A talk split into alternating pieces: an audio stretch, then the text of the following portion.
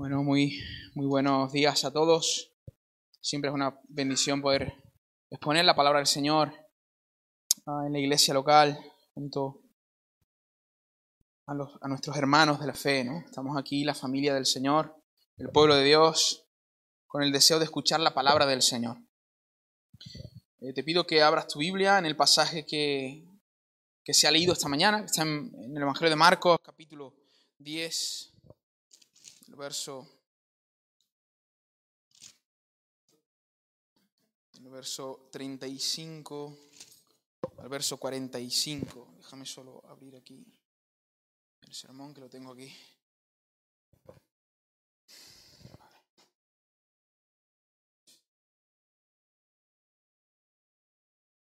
Vamos a hacer una, una oración. Señor, yo te pido que pueda bendecir este tiempo tu mano esté sobre nosotros, que la influencia de tu espíritu, Señor, esté obrando en los corazones a medida en que vamos comunicando tu palabra, Señor. Sabemos que nosotros somos totalmente impotentes e incapaces de cambiar a nadie. Pero sabemos, Señor, que cuando tu voz suena, los muertos resucitan, los enfermos sanan. Los que están oprimidos son libres, Señor. Y es por eso que hoy te pedimos que salves. Que hoy tu, tu, tu boca pronuncie nombres de algunas personas que están aquí y las llames a salvación, Señor. Así como pronunciaste el nombre de Lázaro y dijiste, Lázaro, sal fuera, y él cobró vida, te pedimos que hoy, Señor, des vida a aquellos que están muertos espiritualmente, Señor. Que pueda despertarnos a aquellos que quizás estamos vivos, pero estamos dormidos, Señor. Despierta también nuestro corazón, reverdece nuestro corazón seco, Señor. Que hoy te podamos ver que podamos verte, Señor, podamos contemplarte, Señor, y salir de aquí con el corazón lleno de ti, Padre, para entregarnos a los demás, Señor. En tu nombre. Amén y amén. Quisiera comenzar el día de hoy eh, con una pregunta, haciéndote una pregunta. ¿Te gustaría ser grande? ¿Te gustaría ser grande? ¿Te gustaría ser importante? Quizá esta pregunta hecha desde el púlpito puede chocar un poco. Ah, ya que solemos nosotros relacionar la búsqueda humana de grandeza y gloria como algo negativo, como algo que está mal.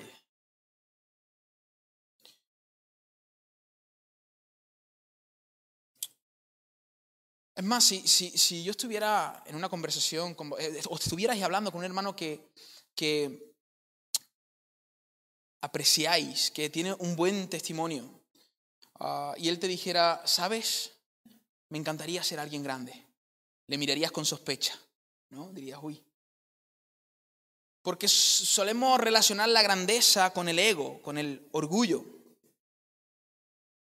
Sin embargo, veremos en el texto de hoy que Jesús no tiene ningún problema con la grandeza. Ninguno. Él no tiene ningún problema con nuestros deseos de grandeza, siempre y cuando nosotros anhelemos la verdadera grandeza. El Señor no tiene ningún problema con el deseo del ser humano de ser grande. De hecho, si te das cuenta, tú y yo fuimos creados a imagen y semejanza de Dios, del ser más increíble y fascinante del universo. Por lo tanto, eso quiere decir que hay grandeza en ti. Pero el problema es que nosotros solemos buscar una grandeza falsa, una grandeza errónea. Porque tenemos una visión distorsionada de lo que significa ser grande.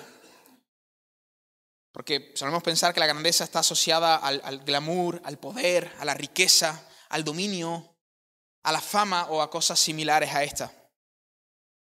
Sin embargo, el Señor Jesús en esta mañana, a través del texto que vamos a leer, nos va a enseñar que la grandeza no tiene nada que ver con aquello que obtenemos o adquirimos, sino que tiene que ver con aquello que entregamos. La verdadera grandeza no está en aquellas conquistas que tú haces, en aquellas cosas que tú obtienes, sino en lo que tú sueltas, sino en cómo tú te entregas, en cómo tú te das. Y es por eso que quiero dar lectura al texto que vamos a estar compartiendo en esta mañana. Quiero que te quede claro esto. Jesús no tiene la intención de que dejemos de buscar grandeza. Más bien, Él desea que busquemos la verdadera grandeza. Si tienes que quedar con algo esta mañana, te puedes quedar con esto. Jesús no tiene la intención de que tú dejes de buscar grandeza. Él quiere en realidad que tú busques la verdadera grandeza. Marcos 10, verso 35 al 45. Dice, entonces Jacobo y Juan, hijos de Zebedeo, se le acercaron diciendo, Maestro, querríamos que nos hagas lo que pidiéremos.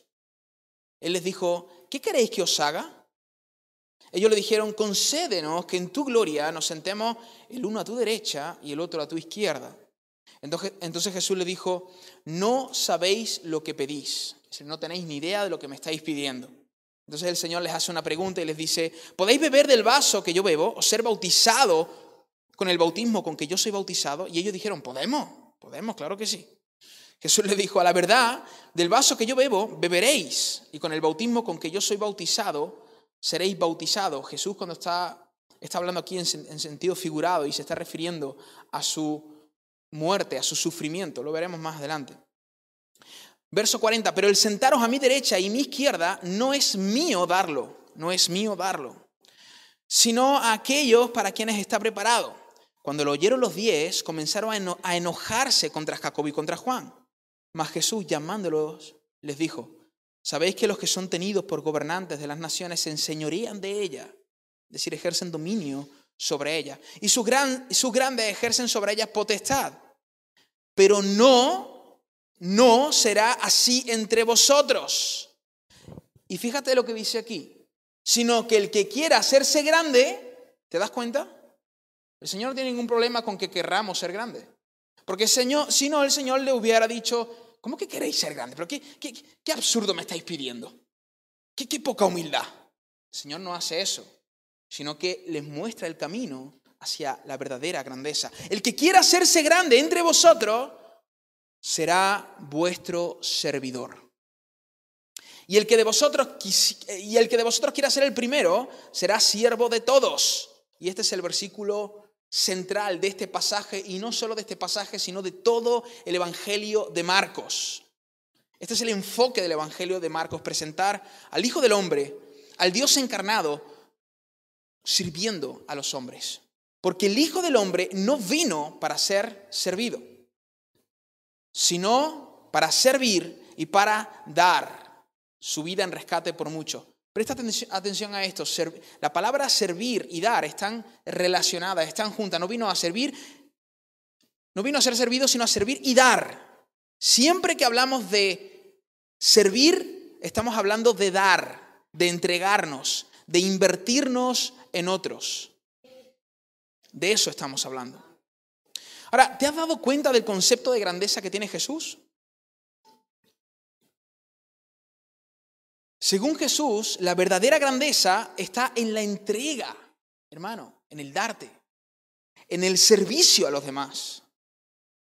Por lo tanto, el corazón que sirve es un corazón grande.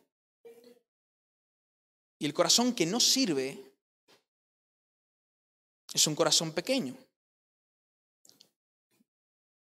El corazón grande es el que sirve y el pequeño el que no sirve, el que no se entrega. O quizá lo hace, pero con motivaciones erróneas. Y es precisamente de lo que yo quisiera hablarte en esta mañana. Quiero que a través del texto que acabamos de leer veamos al menos tres cosas, al menos tres cosas. En primer lugar, cómo luce, cómo se ve, cómo se expresa un corazón pequeño y que nos sirve. ¿Cómo luce, cómo se, cómo se expresa, cómo se ve un corazón grande, un corazón que sirve? Y por último, ¿cómo pasamos de tener un corazón pequeño, centrado en uno mismo, exigiendo y que no se da, a tener un corazón grande, que se entrega, que sirve, que se da? ¿Estáis conmigo? Tres cosas. Veremos un corazón que no sirve y por lo tanto es pequeño. Veremos un corazón que sirve, que se entrega y por lo tanto es grande. Y por último, y creo que es lo más importante porque entiendo que todos estamos en la primera casilla, servimos poco, somos muy pequeñitos. ¿Cómo pasamos de tener un corazón pequeño a tener un corazón grande, a servir y darnos por los demás? Hermanos, un corazón que no sirve y por lo tanto es pequeño, no piensa en los demás, sino solo piensa en sí mismo. Solo mira su propio ombligo. Está todo el día pensando en él, en sus intereses, en su derecho, en qué necesita, en qué desea. Mira qué interesante el verso 35 y 37. Los discípulos de Jesús, Juan y Jacobo, le están haciendo una petición a Jesús. Verso 35, verso 36 y verso 37. En medio Jesús les pregunta cuál es esta petición y ellos entonces se la expresan. Ahora, en apenas dos versículos, que es el verso 35 y verso 37, vemos al menos cinco o seis expresiones de los discípulos que tienen que ver consigo mismo. Fíjate. Verso 35. Entonces Jacob y Juan, hijo de Zebedeo, se le acercaron y le dijeron, maestro, querríamos, es decir, yo quiero yo quiero, querríamos, que nos hagas, hazme algo, segunda expresión, lo que pidiéremos. ¿Te, das cuenta? En un verso, tres palabras donde ellos expresan su petición que tienen que ver consigo mismo. Verso 37, claro, porque el Señor les pregunta, a ver, ¿qué queréis? ¿Qué queréis?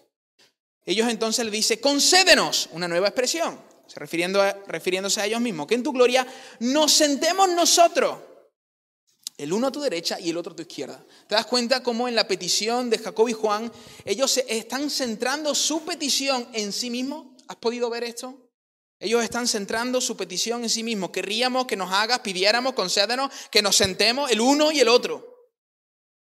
Ya sabemos quiénes son el centro de la petición de estos dos discípulos, ellos mismos. Pero hermano, que ellos sean el centro de su petición no es la mayor tragedia de este texto. De hecho, no hay nada malo en que le vemos al cielo peticiones personales. Ahora, ellos no solo realizan una petición personal, ellos realizan, hermanos, una petición personal egoísta. Concédenos que en tu gloria nos sentemos el uno a tu derecha y el otro a tu izquierda. Obviamente, el acento en esta petición no está en el hecho de estar cerca de Jesús. Pudieras, si lees el texto, el texto rápido y, tienes buena fe en cuanto a los discípulos, podrías pensar, hay que ver qué bonito. Quieren estar cerquita del Señor. Quieren estar cerca de Él. Mira cómo le aman. Pero tienes que prestar una, atención a una palabra que hay antes de eso, que en tu gloria. Cuando vuelvas en tu reino. Eh, claro, el reino que tenían en mente los discípulos era un reino temporal. Era el hecho de que Jesús se iba a levantar allí en Palestina como un revolucionario iba a poner el cuello de, del César debajo de sus pies, a los líderes religiosos debajo del otro pie, iba a ser él finalmente el líder esperado, el que iba a quitar la opresión de Roma y de la religión de sus discípulos, de sus seguidores, de Israel. Ellos están pensando en este reino, ellos están pensando en precisamente lo que pensamos nosotros cuando pensamos en grandeza. Cuando yo dije, ¿quieres ser grande? Muchos dijisteis no. ¿Por qué? Porque relacionáis la grandeza con estas cosas, con el glamour, con el poder, con el dominio, con estar por encima de. Eso es lo que viene a nuestra mente. Y eso es lo que ellos estaban buscando. Vana gloria. Eso es lo que ellos estaban buscando. Por lo tanto, la mayor tragedia no solo es que ellos hicieran una petición personal, es que hicieran una petición que buscaba estar por encima de los demás, que buscaba el ser servido, que buscaba el ser visto por todos, que buscaba gloria, que buscaba poder. Eso es lo que ellos estaban buscando. Ellos tienen, tienen un aprecio hacia, hacia Jesús, claro que sí, pero le tienen más afecto al honor, poder y gloria que Jesús tendría.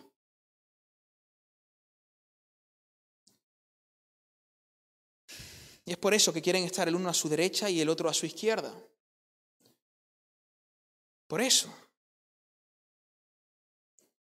Pero hermano, esto sigue, esto sigue sin ser lo peor del texto. Esto sigue sin ser lo peor. No solo realizan una petición personal, sino que su petición personal es una petición egoísta, centrada en ellos mismos, buscando poder, gloria, glamour. Pero hacen esto en el momento menos indicado, hermano. Mira, nosotros empezamos a leer el verso 35 que nos dice, entonces, ¿no? Jacob y Juan, es decir, en ese momento, o pasado unos instantes, ¿cuándo hacen esta petición estos hombres? ¿Cuándo piden esto? Vamos a leer el contexto del pasaje que estamos explicando. Verso 32, vete un poquito más atrás. Verso 32.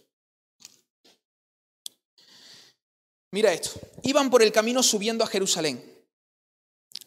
Me paro aquí rapidito. Jesús había iniciado su ministerio predicando las buenas nuevas del reino y él había anunciado que su fin, esta, esta, es la tercera vez que él va a hablar acerca de su muerte, pero ya lo había hecho en otras ocasiones. Él dijo que él tenía un cometido, que él había venido con un propósito, con un proyecto, con un plan, dar su vida por los pecadores, dar su vida por, por, su pueblo, por aquellos que iban a creer en él. Y él dijo que eso iba a tener lugar en Jerusalén. Jesús está llevando a cabo su ministerio no en Jerusalén, sino que en la periférica de Jerusalén, en Galilea. Galilea, Samaria. Incluso se va a otras naciones, se va a Tiro, se va a Sidón, pero él no llega a Jerusalén. ¿Por qué? Porque cuando llegase a Jerusalén, ese sería el momento cumbre de su ministerio y es allí donde el Hijo del Hombre entregaría su vida. Y él ya había hablado acerca de esto con sus discípulos. Y cuando entendemos esto, por eso podemos entender por qué los discípulos tenían miedo. Iban por el camino subiendo a Jerusalén y Jesús iba delante. Y ellos se asombraron. ¡Qué valentía! Va a Jerusalén. Allí las cosas se van a poner complicadas. Y le seguían con miedo, todos detrás del Señor. Pero el Señor valiente, dispuesto, con una misión, dar su vida. Entonces, volviendo a tomar a los doce aparte, les comenzó a decir las cosas que había de acontecer. Fijaros, he aquí subimos a Jerusalén y el Hijo del Hombre será entregado a los principales sacerdotes y a los escribas y le condenarán a muerte y le entregarán a los gentiles y le escarnecerán y lo azotarán y escupirán en él y lo matarán. Mas al tercer día resucitará.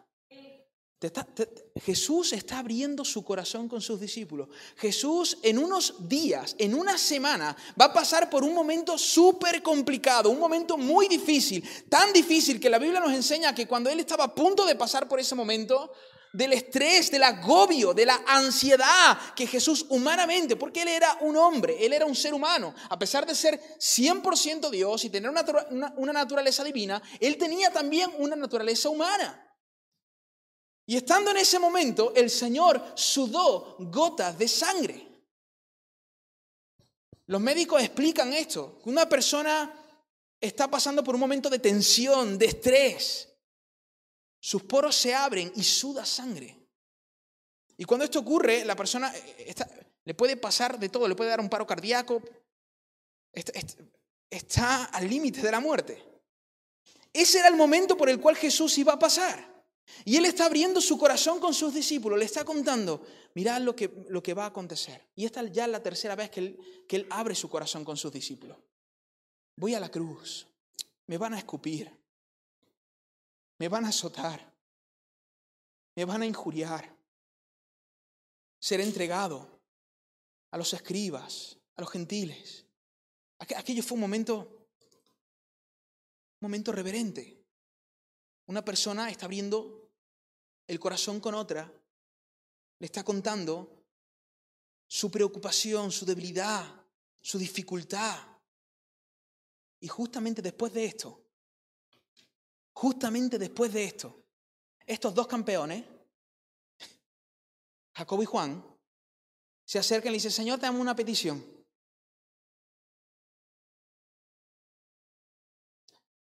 Le cambian el tema. ¿Qué, pensarías si tú estás pasando por un problema difícil y estás abriendo tu corazón con alguien? Mira, me está pasando esto y aquello. Y de repente la persona te dice, el Betty, allá, ¿tú has visto cómo ha quedado?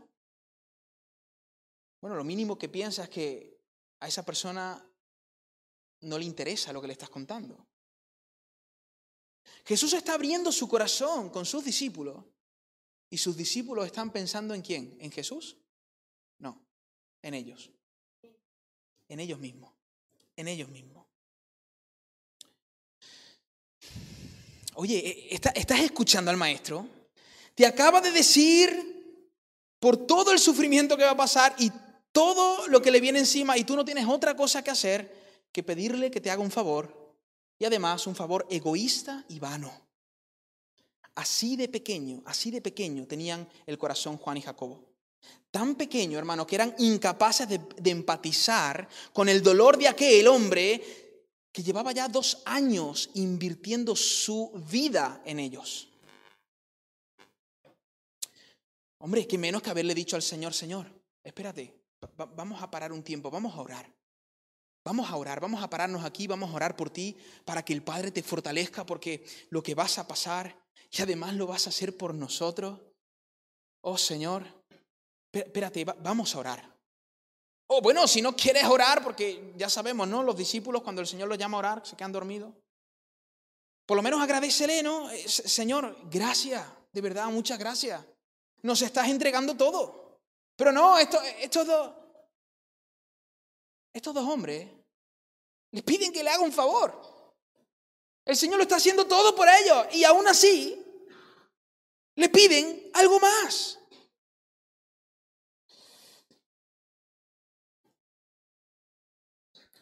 Hermano, la verdad es que en todo momento estos dos hombres están pensando constantemente en sí mismos. Esta es la primera característica de una persona que tiene el corazón pequeño, que no tiene espacio en su mente para pensar en la necesidad de aquellos que le rodean, porque están demasiado ocupados pensando en sí mismos. Porque todo, todo, todo se trata de ellos. Todo se trata de ellos. ¿Sabes por qué situación están pasando tus hermanos? Los que están a tu alrededor. ¿Conoces sus luchas, sus debilidades, sus dificultades? ¿O estás demasiado ocupado pensando en ti mismo? Hermano, Jesús le estaba contando su proyecto.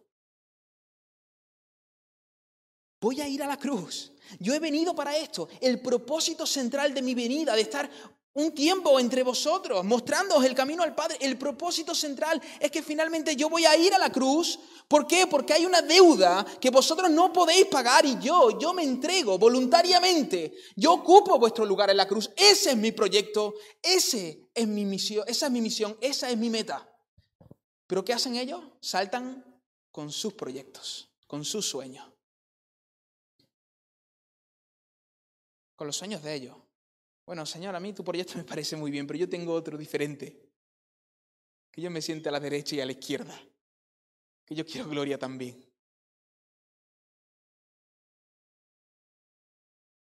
Pensando en sus proyectos, en sus deseos.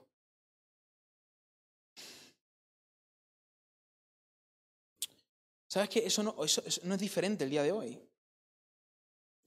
¿Sabes dónde se puede apreciar esta realidad? Cuando en, una congregación donde hay 70 miembros, en una asamblea de miembros, cuando vamos a hablar de cuál es el proyecto del Señor para su iglesia, para su misión, qué está haciendo el Señor en el mundo, se presentan 20. Ahí lo tienes, centrado en tu proyecto, en tu corazón, en tu sueño. Porque si estuvieras centrado en el proyecto del Señor, estarías en la iglesia del Señor. ¿Cuál es el proyecto del Señor? ¿Cuál es el proyecto del Señor? ¿Qué, está haciendo el Señor en la iglesia? Y viene menos del 50% de la membresía. ¿Por qué? Porque, bueno, es que tenemos nuestras cosas, nuestro trabajo, nuestros sueños, nuestras ideas. Nos parecemos mucho a estas personas. Por supuesto, hay personas que en una asamblea a veces realmente no pueden venir porque están trabajando. Pero hay otras personas que simplemente no quieren. No quieren invertir su tiempo en los proyectos de Dios. ¿Por qué? Porque están centradas en sí mismas. Solo piensan en ellos. Y por eso tienen un corazón pequeño, por eso no se entregan por los demás. Hermanos, un corazón que no sirve, y por lo tanto es pequeño, también tiene como filosofía de vida el consumismo.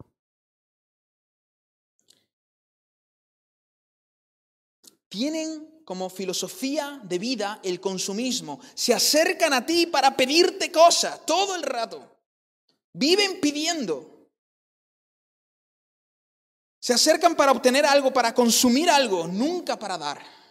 Nunca. Jesús acaba de abrir su corazón con ellos. Jesús le, está dando la oportunidad de decirle, maestro,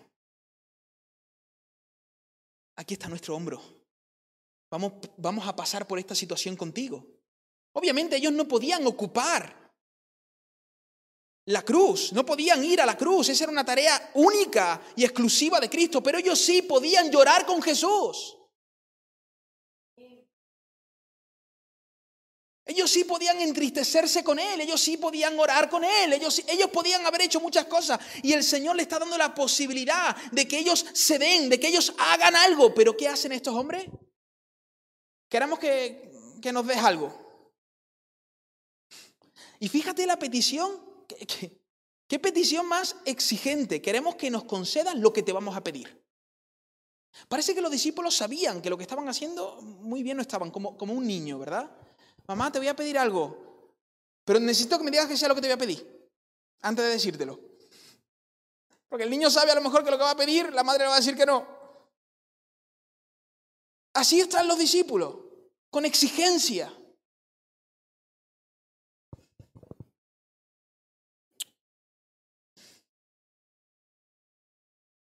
¿Qué hacen los discípulos en vez de ofrecerse a Jesús? ¿Qué hacen ellos, hermano? Ellos son consumistas. Ellos piden y no solo piden, los piden de manera fea, exigiendo. Queremos que nos conceda lo que te pedimos. No se acercan diciendo, Señor, tenemos una petición, no sé si, si tú podrías hacerla. No sé si tú nos las vas a conceder, no sé si podrás tener misericordia de nosotros. No, no, tenemos una petición y, y quiero que la, quiero que la des, quiero que me la conceda.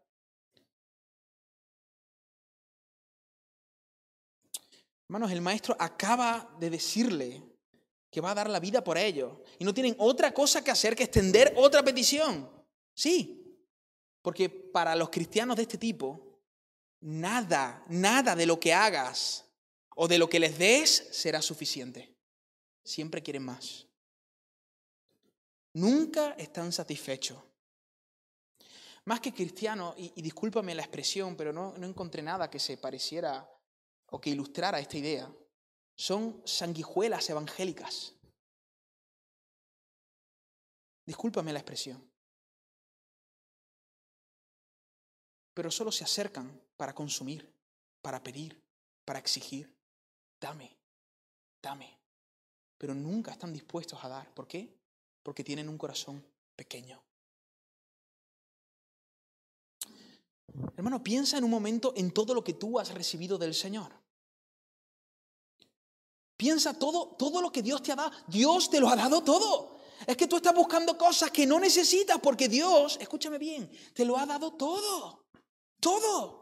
¿Qué sentido tenía la petición de estos dos hombres? El Señor, el Rey del universo, se, iba a entregar por ellos, se estaba dando a sí mismo, pero ellos están obsesionados con un tronito al lado de Jesús. ¿Pero qué es eso? Al lado de que el Cristo se dé por ti. ¿Qué es eso? Piensa un momento en todas las cosas que tú has recibido del Señor y, mira, si, no puedes hacerlo, eh, te, te ayudo, te ayudo un poco, te ayudo un poco. Cristo ocupó tu lugar en la cruz. Tú merecías morir, querido, querida, tú tendrías que estar allí clavado y yo también. Pero Él dijo, a mí nadie me quita, la vida, yo la doy porque yo quiero. Él ocupó nuestro lugar en la cruz. Fue un intercambio. Él no solo hizo eso, no solo murió por ti, sino que vivió por ti, te regaló una vida justa. Cuando el Padre te ve, a pesar de tus miserias, de tus fracasos, de tus debilidades, el Padre ve la perfección del Hijo en ti. No hay temor. Por eso decíamos antes, no hay temor. Porque somos hijos. Ahora, el que no es hijo tiene que temer. Porque Dios es un Dios de amor y un Dios de justicia. El que no es hijo tiene que temer. Y tiene que arrepentirse, porque la puerta está abierta para ti. Ven, cree, arrepiéntete. Cree en el Señor Jesús.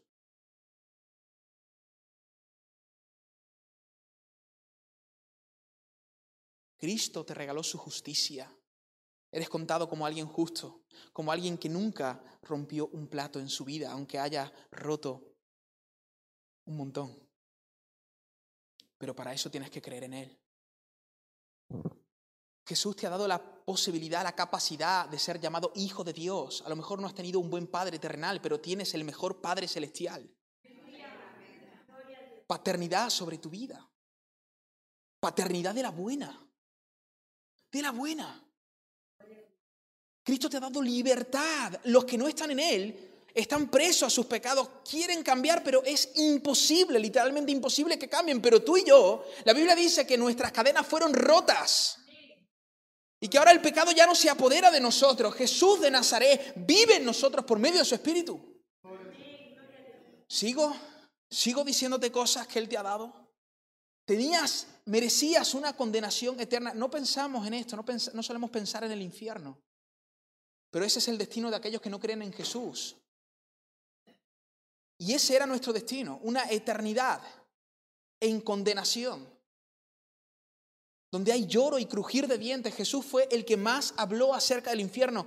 Oye, a ti te espera cielo nuevo y tierra nueva. Tú no vas para allá. Vas a un lugar donde no hay dolor, donde no hay sufrimiento y no solo eso, sino que el Rey de Reyes y Señor de Señores va a secar tus lágrimas. Oye, ¿te estás dando cuenta de todas las cosas que el Señor te ha dado? Pero entonces, ¿qué buscamos? ¿Qué estamos buscando?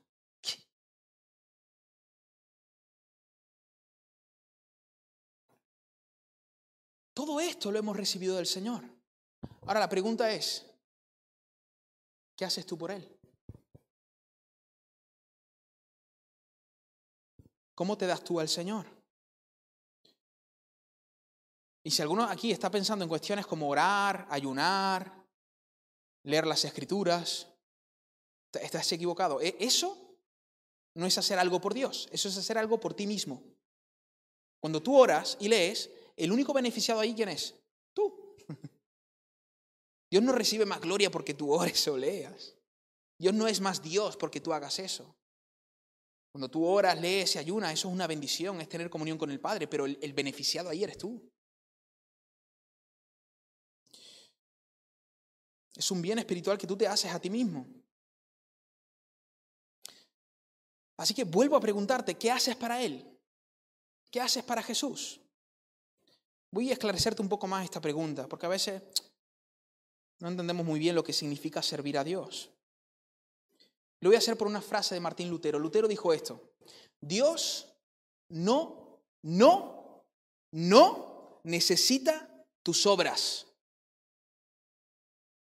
Amén. ¿Puedes darle algo al Señor? ¿Quién es aquel, dice el apóstol Pablo, que le dará algo al Señor que el Señor no se lo haya dado primero?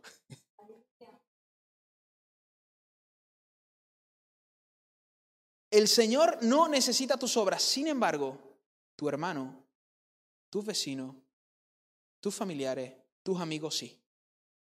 Esa es la frase de Martín Lutero. ¿Qué está diciendo? Que la manera de servir a Dios es sirviendo al prójimo. Por lo tanto, cuando tú no sirves al prójimo, tú no sirves a Dios. Puedes orar, ayunar, leer. No sirves a Dios. Voy a repetir una vez más. No sirves a Dios. No lo digo yo, hermano, lo dice las escrituras no sirves al Señor. No hay nada que puedas hacer por Dios, pero puedes hacer muchas cosas por tu prójimo, puedes hacer muchas cosas, de hecho, por tus hermanos en la fe. La pregunta es, ¿qué haces por la iglesia? ¿Qué haces por tus hermanos? ¿Cómo? Sirves a tu hermano. Porque servir a Dios tiene todo que ver con servir a tus hermanos, con servir a la iglesia. Jesús constantemente en los evangelios y en el Nuevo Testamento se identifica con la iglesia, todo el rato hace eso. Déjame enseñártelo. Mateo capítulo 10, verso, del verso 40 al 42. Aquí es un contexto, puedes ir si quieres allí. Mateo 10, verso 40 y 42. Este es un contexto donde Jesús está enviando a sus discípulos a predicar el Evangelio. Le está dando una misión. Y cuando el Señor les da esa misión a los discípulos, fíjate lo que les dice el Señor a sus discípulos. El que a vosotros recibe, a mí me recibe. ¿Con quién se está identificando Jesús? Con la iglesia. Y el que me recibe a mí, recibe al que me envió. Si alguien hace algún favor por vosotros, si alguien os sirve, si alguien os da un vaso de agua, lo está haciendo por mí. Eso es lo que está diciendo el Señor aquí. Y cualquiera de cualquiera que dé a uno de estos pequeñitos un vaso de agua fría solamente por cuanto es, fíjate, no, está hablando de, de, toda la humanidad, está hablando de la iglesia, de los discípulos, por cuanto es discípulo, de cierto os digo que no perderá su recompensa. Jesús se identifica con la iglesia. En Mateo 25, del verso 31 al 35, donde se relata el juicio venidero, Jesús también, hermano, se identifica una vez más con la iglesia. ¿Te acuerdas de ese pasaje donde dice que va a apartar a los benditos a la derecha y a los malditos a la izquierda? Y le dirá a los benditos, venid al gozo de mi Padre. ¿Por qué? ¿Por qué venid al gozo de mi Padre? Porque tuve hambre y me disteis de comer, tuve sed y me disteis de beber, fui forastero y me recogisteis, estuve desnudo y me cubristeis, enfermo y me visitasteis en la cárcel y vinisteis a mí. Entonces ellos van a preguntar, Señor, pero ¿cuándo? ¿Cuándo nosotros hicimos estas cosas por ti? ¿Cuándo hicimos esto? Y el Señor les va a decir, por cuanto lo hicisteis a uno de estos, mis hermanos, atención a esto, mis hermanos más pequeños, a mí me lo hiciste. Y este es el pasaje favorito de aquellos que eh, van por la vida con la bandera de la justicia social. Pero eh, las palabras, mis hermanos más pequeños, son muy esclarecedoras. Jesús aquí no se está identificando con el mundo, no, se está identificando con la iglesia. Y de forma más específica con aquellos siervos de Dios que están viviendo para para extender el reino del Señor y que están pasando necesidad por causa del Evangelio. A saber, los misioneros. A saber, los misioneros. Jesús se identifica con la iglesia. Un texto más, Hechos 9. Pablo está persiguiendo a la iglesia, está persiguiendo a los discípulos. ¿Te acuerdas de ese pasaje, Hechos 9? Él respiraba amenazas de muerte y él quería matar a todos los creyentes y de repente cuando él está yendo allí a, Damasco a matar a los creyentes se le aparece una especie de luz y él escucha una voz que dice, Saulo, Saulo, ¿por qué me persigues? Y él dice, ¿quién eres, Señor? Yo soy Jesús, a quien tú persigues. Ahora la pregunta es, ¿a quién perseguía Pablo? a la iglesia, a los discípulos. Pero Jesús le dice que le está persiguiendo a él. ¿Por qué? Porque Cristo se identifica con la iglesia. Tú no puedes darle nada a Dios. Dios no necesita nada tuyo, pero tú puedes darle mucho a tus hermanos. Puedes invertir mucho en tus hermanos. La, pregunta es, ¿qué estás haciendo por tu prójimo? ¿Qué, ¿Qué estás haciendo por lo que están a tu alrededor? ¿Te estás dando por ellos? ¿Te estás entregando por ellos? ¿Estás edificando la iglesia? ¿Estás sirviendo? ¿Estás caminando con otros hermanos? Hermano, es literalmente imposible, imposible servir a Jesús sin servir a la iglesia. Pero hay muchas personas que, como dije antes, parecen sanguijuela, sanguijuela evangélica. Se acercan a la iglesia solo para consumir, para pedir. Dame, dame, dame. Pero ¿qué haces tú para el Señor? ¿Qué estás haciendo para el reino del Señor?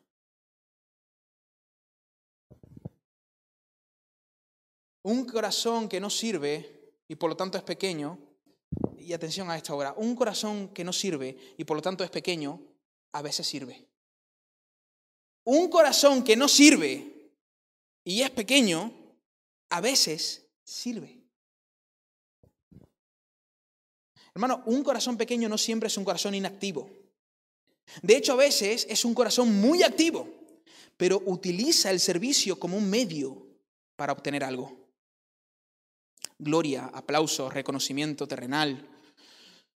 Es muy interesante las preguntas que Jesús le hace a sus discípulos. ¿Podéis beber del vaso con que yo bebo? o ser bautizado con el bautismo con que yo soy bautizado? Ellos dijeron que podemos, podemos, claro. Jesús le dijo, la verdad, del vaso que yo bebo, beberéis, y del bautismo con que yo soy bautizado, seré bautizado. Pero el sentaros a mi derecha y a mi izquierda no es mío darlo, sino de aquello para quien está preparado. ¿Qué es eso de beber del vaso de Jesús? ¿Te acuerdas Jesús en Getsemaní? Señor, pasa de mí esta copa. El Señor está hablando acerca de su sufrimiento. A ver, ¿soy consciente de lo que me estáis pidiendo? ¿Soy capaces de sufrir y de entregaros por mí, así como yo lo voy a hacer? Claro que sí, Señor.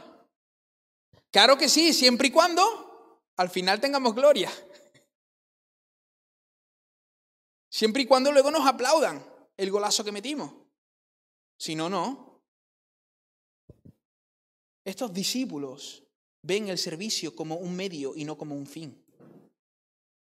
Hago esto para ascender, para subir. Sin embargo, el Señor está probando aquí sus corazones, les está haciendo ver cómo, cómo es sus corazones y les va a explicar que el servicio no es que el servicio, la entrega, no es un medio para obtener algo, sino que cuando tú sirves y te entregas es simplemente el reflejo de lo lleno que tú estás, de lo grande que tú eres.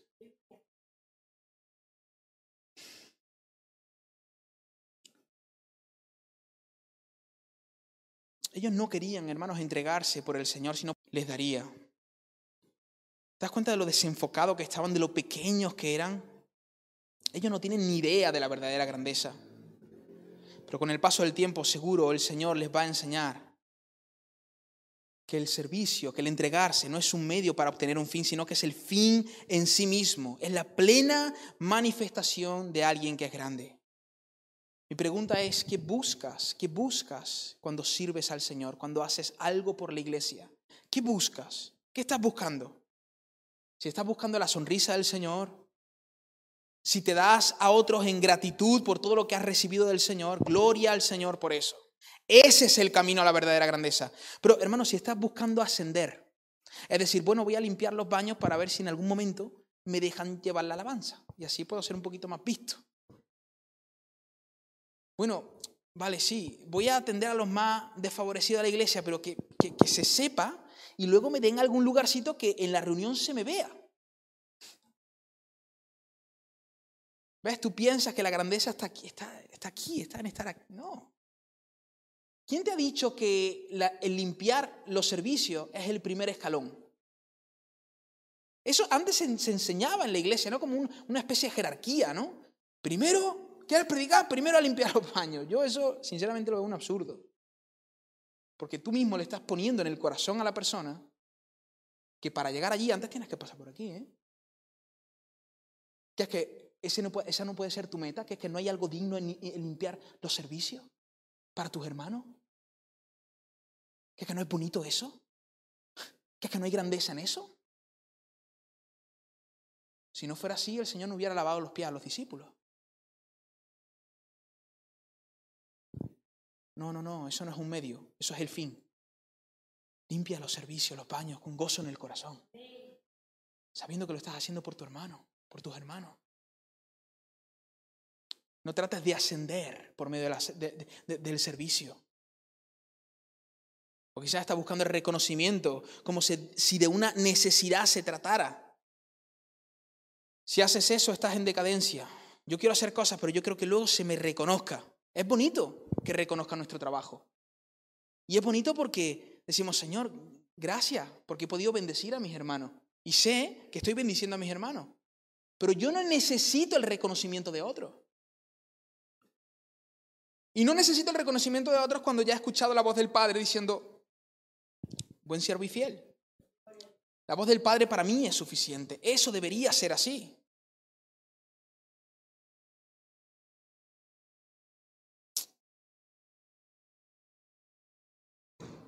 Cuando utilizamos el servicio, hermanos, cuando nos entregamos buscando algo, es para llenar un vacío que hay en el corazón. Entonces reflejamos que no estamos llenos, que hay algo que nos falta. Y el hombre y la mujer grande que sirve, se sirve y se da porque está repleto. porque está desbordante. Por eso sirve, por eso se da. Por lo tanto, un corazón pequeño no sirve, pero a veces sirve. Pero sirve pensando en sí mismo, ¿qué voy a obtener haciendo esto?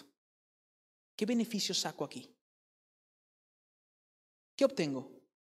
Señor, vale, sí, estamos dispuestos a beber de tu copa y a ser bautizado con tu bautismo, pero siempre y cuando... ¿Qué obtengo? No, no, hermanos, el corazón grande se entrega, se da buscando el beneficio de otros, porque ya está lleno, ya está repleto. Ahora, un corazón, hermanos, que sirve y por lo tanto es grande, piensa, piensa siempre, piensa siempre en las necesidades de los demás. En tu mente, en tu mente están las peticiones de tus hermanos, las necesidades de tus hermanos. Tú piensas en tus hermanos, tú no solo piensas en ti. Por una parte tiene a los discípulos acercándose a Jesús y diciendo, quiero que me des algo, que tenemos una petición, quiero, queremos que nos concedas algo, pero por otra parte tienes al Señor diciendo, ¿qué queréis